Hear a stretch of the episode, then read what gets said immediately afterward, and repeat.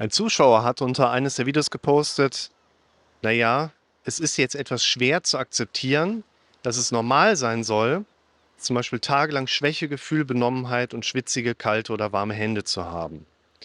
Zumal ich solche Gefühle auch aus der Panikattacken freien Zeit kenne, dort aber immer als Zeichen einer sich anbahnenden Erkältung. Willkommen zum Podcast für mentale Gesundheit, Zufriedenheit und Wohlbefinden. Es ist schwer zu akzeptieren, dass es normal sein soll. Ich würde in Bezug auf diesen Kommentar mal Fragen für euch herausarbeiten, damit wir so einen Kommentar verwerten können.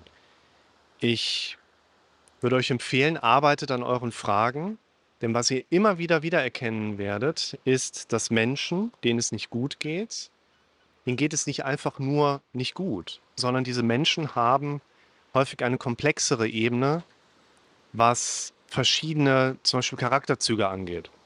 Menschen, die eher gewohnt sind, das durchzulassen, was der Kopf ihnen gerade hochmeldet. Ich kann das nicht, ich werde das nicht, ich bin das nicht.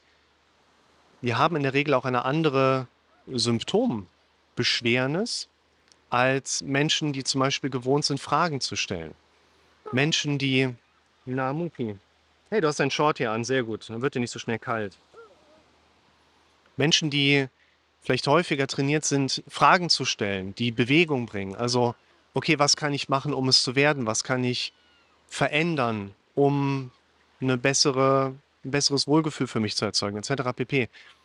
Das ist ein Trainingsaspekt. Das ist nicht so, dass Menschen so oder so sind. Es ist ein Trainingszustand, auf den ich mich auch immer wieder erinnern muss. Also ich habe auch viele Automatismen mittlerweile mir antrainiert, aber du kannst in deinem Training nie so gut werden, dass du dich auf deinem Training vollkommen ausruhen könntest. Also würde ich hier einerseits empfehlen, das ist halt ein Kommentar.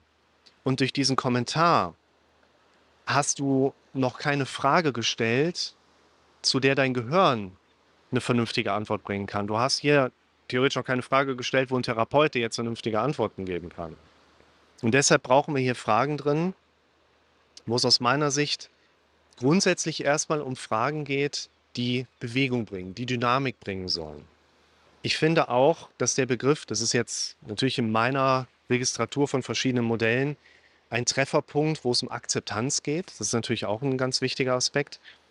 Und ich würde mich gerade mal in diesem Video auf zwei Aspekte fokussieren wollen, dass wir gleich nochmal in das Modell der Akzeptanz reingehen und dass wir hier auch nochmal das Thema Suggestion, sich selber Dinge suggerieren, affirmieren, etwas einfach umrunden und darüber einfach diese Fragestellung auch nochmal mit reinbringen. Es ist, ich habe ein Kind im Rücken. Willst du auch mal was sagen? Nee, okay. Es ist schwer, Dinge zu akzeptieren, weil das, was der Kommentator hiermit erwischt, aus meiner Sicht, oder auch wahrnimmt für seine Situation, ist der kritischste Punkt, wenn es um Veränderung geht. Unser Gehirn will uns von Veränderung abhalten. Bisher haben wir überlebt, bisher ist doch alles wunderbar, warum sollten wir irgendwas verändern? Unser Gehirn gibt uns Widerstand hoch. In Form von Angst, in Form von Gegenargumenten, in Form von Szenarien, in Form von Worst-Case-Gedanken.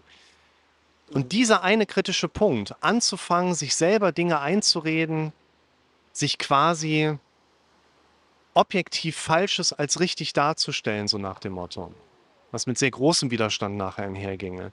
Das ist der Punkt, was diesen einen kritischen Punkt darstellt, den wir einmal verstehen, überwinden dürfen, wir aber im Kopf behalten dürfen, dann haben wir nicht gewonnen. Wir haben zwar verstanden, wie es geht, aber wir müssen es immer wieder erneut in die Anwendung reinbringen. Und dieser Punkt ist aus meiner Sicht erstens damit verbunden, dass wir anfangen dürfen, selber hier oben das eigene Denken einzugreifen, dass wir verstehen, dass unsere Denkmechanismen vor allen Dingen von Automatismen geprägt sind, also so ein bisschen Basiswerkzeugarbeit. Ne? Also wer sich dafür interessiert, ich habe mittlerweile Online-Videokurse über die Verlinkung, es ist ja alles unten immer mit drin stehen, wo ich für den Beginnerstatus einmal alle relevanten für das Verständnis, psychoedukativer Hintergrund, wichtigen Modelle mit reingenommen habe. Wenn ihr da neugierig seid, schaut einfach mal in diesen Shop von mir rein, der unter der selfie, selfie.com Adresse erreichbar ist. Oder selfie.shop ist das. Also es geht um Verständnis. Ah, okay, mein Kopf ist in Automatismen. Der denkt immer dramatisch negativ. Der denkt in Szenarienmustern. Alles klar. Ich will was in meinem Leben verändern. Ja, aber ich höre das nicht von alleine. Was kann ich tun? Welche Therapie, Medikamente, welche Klinik kann ich machen, damit hier oben was anderes kommt? Ja, gar nichts. Du musst es selber hier oben anders hineinbringen, selber anders denken, damit du es anders erlebst. Und dann ein ganz wichtiger weiterer Punkt. Wir glauben an das, was wir am häufigsten gehört haben, nicht an das, was richtig ist. Das heißt, neue Denkmuster darfst du auf einer quantitativen Ebene immer wieder, immer weiter in dein Denken mit einbauen, in dein Denken mit einprogrammieren, damit du mehr und mehr in die Richtung kommst, dass das so eine Art Automatismus bis Selbstläufer wird. Und ein Punkt, den möchte ich euch neben dem Akzeptanzmodell in diesem Video mal näher bringen und herausstellen nochmal. Ich verlinke euch mal das Hormesis-Video dazu. Wir glauben an das, was wir am häufigsten gehört haben. Unser Kopf arbeitet, hirnphysiologisch nennt man das Neuroplastizität. Und diese Neuroplastizität bedeutet im Prinzip, unser Gehirn passt sich immer auf die Anforderungen an, die unser Gehirn durch unsere Umwelt letztlich erfährt. Wenn ich jetzt plötzlich Taxifahrer werden möchte und fahre viel Taxi, so nach dem Motto, Herr Rick, Sie haben da gerade zwei rote Ampeln überfahren, der Zebrastreifen sind Sie mit Vollgas drüber gebrettert. Herzlichen Glückwunsch, hier ist Ihre Taxierlaubnis, Ihr P-Schein. So stelle ich mir das ungefähr vor. Ich habe ja nie einen gemacht dann werden sich in meinem Gehirn Areale daran anpassen, Orientierungssinn, Eloquenz, Kommunikationsstil zu Kunden oder keine Ahnung, die sich letztlich ergebnisorientiert darin zeigen, dass ich einfach ein besserer Taxifahrer werde. Und das können wir auf alles andere in unserem Leben im Prinzip genauso übertragen. Das heißt, wenn du anfangen möchtest, Dinge besser, leichter akzeptieren zu können, wenn du anfangen möchtest, dir die Dinge zu glauben, die du dir einredest, dann brauchen wir diesen quantitativen Mechanismus da drin. Du wirst nicht glauben, was du dir gerade eingeredet hast, weil es vielleicht stimmt. Unser Kopf ist damit keiner universellen Wahrheit in irgendeiner Form verbunden. Unser Kopf glaubt an das, was wir am häufigsten gehört haben. Jetzt pass auf. Jetzt gehst du hin und verstehst, du hast hier oben eine Stimme, mit der hörst du Dinge die im Automatismus zu dir spricht und dir Dinge einredet, die du auf einer negativen emotionalen Ebene verarbeitet bekommst. Jetzt sagt der Rick im Fernseher, fang an, dir selber die Dinge hier oben einzureden, die du hören möchtest, damit du etwas an deinem Gefühl verändern kannst. Du kannst nicht unbedingt direkt dein Gefühl verändern, aber die Informationsgrundlagen, die die Gefühle stimulieren, die kannst du verändern. Da sagen die Leute, okay, habe ich verstanden, aber ich fühle mich nicht danach, das zu sagen.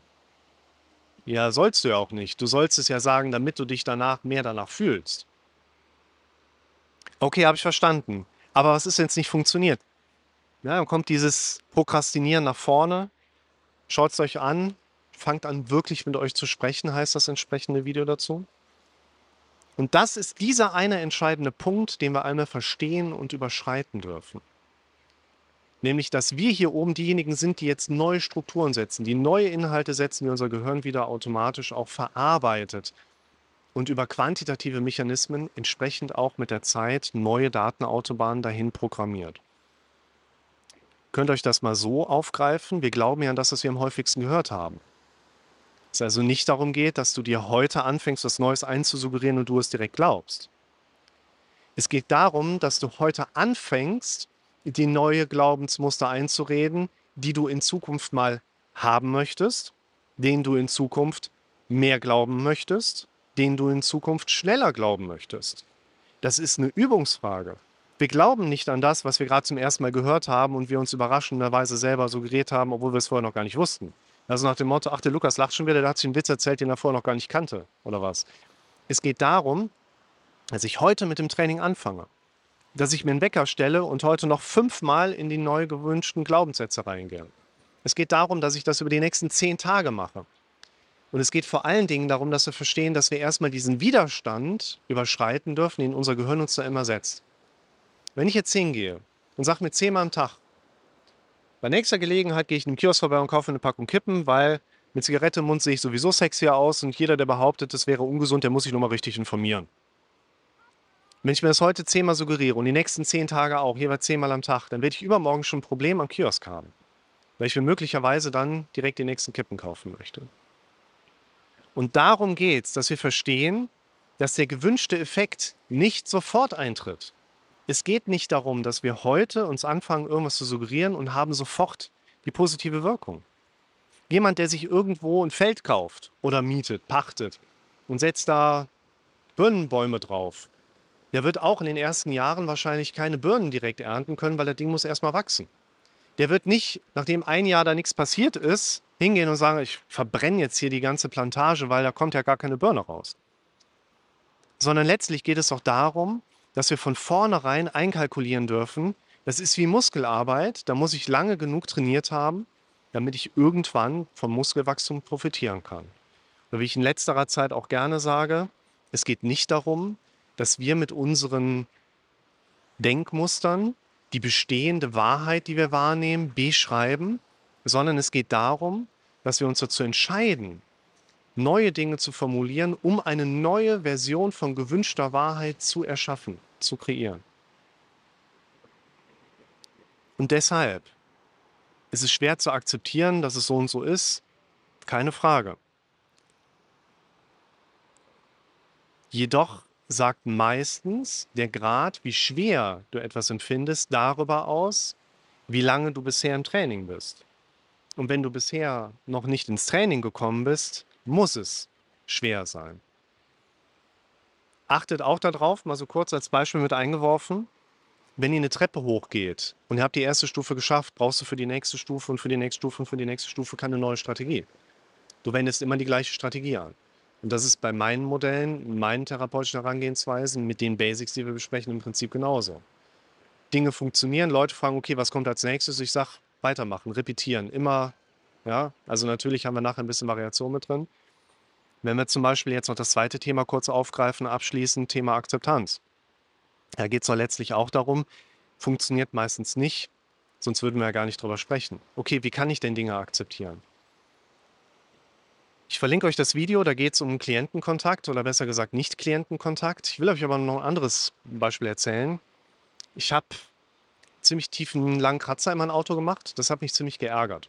Das hat mich vor allen Dingen geärgert, weil ich Schiss davor habe, dass ich das Auto dann nicht mehr so schön finden kann. Ich habe es nicht so mit Autos. Ich habe das in einem der Schweiz-Videos, habe ich das glaube ich auch mal erzählt, das Beispiel. Und wenn ich jetzt versuchen würde, den dicken Kratzer vorne in der Stoßstange zu akzeptieren, keine Chance. Wenn ich aber akzeptiere, dass mich das gerade ziemlich anfrisst, also die emotionale Bewertungsebene versuche zu akzeptieren, da komme ich eher weiter mit. Und dann bringe ich auch ein bisschen Ruhe mit da rein. Heißt, in Bezug auf das Beispiel vom Kommentator, es geht nicht darum, dass du akzeptierst, dass du Dinge als normal bezeichnest, die sich für dich nicht normal anfühlen. Es geht eher darum, wenn wir jetzt bei dem Akzeptanzbeispiel sind, dass du anfängst, dir zum Beispiel zu erlauben, dass du das richtig blöd findest, dass du jetzt schon wieder die Symptome hast und dich richtig darüber ärgerst, dass du mit deinen Affirmationen nicht weiterkommst und dir Motivation fehlt, daran weiterzuarbeiten.